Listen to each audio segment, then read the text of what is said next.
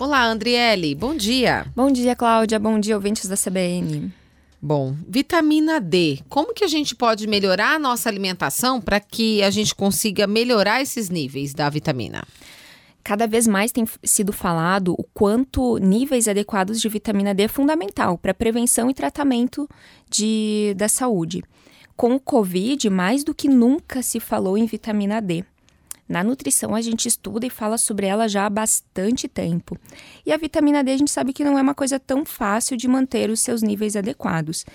É, geralmente precisa sim de suplementação, tá? A gente não consegue obter de maneira significativa através da alimentação.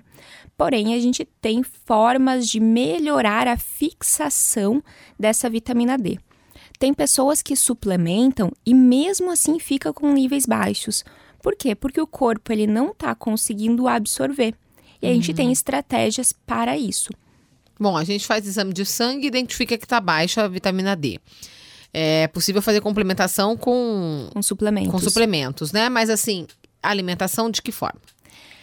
A gente vai precisar da alimentação principalmente para ajudar na ação desse suplemento.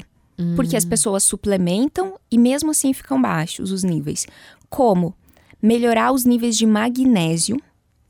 E como que eu melhoro os níveis de magnésios? Vegetais verdes escuros. Eles são fundamentais para ter níveis maiores. As leguminosas, feijão, grão de bico, lentilha, ervilha também são responsáveis por fornecer magnésio e a gente vai conseguir fixar melhor. Além disso, eu preciso de um intestino que funcione. Ele precisa funcionar diariamente. O ideal é que essas fezes elas saiam inteiras. né? Então, se você tem fezes mais amolecidas ou você precisa fazer muita força para evacuar, é sinal que o seu intestino não está bom e aí você pode ter algo chamado disbiose, que é um desequilíbrio da microbiota. Se você tiver isso, não vai fixar e muitas vezes vai estar jogando fora aquele suplemento que está sendo consumido. Não está adiantando suplementar. Não, não está adiantando e aí seus níveis vão ficar sempre baixos. Então, o consumo de magnésio, dependendo dos níveis, dependendo da pessoa, a gente suplementa magnésio para conseguir fixar a vitamina D. Junto a essa vitamina D, é importante ter a vitamina K2, ter vitamina D, ter vitamina E, vitamina A.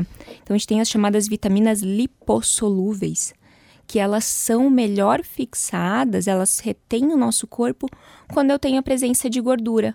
Então, o azeite de oliva é uma excelente fonte de gordura para a gente utilizar, que pode também auxiliar nesse processo. Ou seja, é, quando a gente fala gordura, dá uma impressão ruim, né? Quando a gente fala, é, ah, ingerir gordura, mas gordura é bom.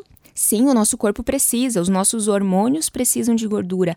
Nós temos vitaminas que são é, absorvidas e utilizadas de maneira mais eficiente com gordura. Não estou falando da gordura da carne, existem gorduras e gorduras, né? Então, de gorduras de melhor qualidade, que é o caso do azeite, castanhas, nozes, linhaça.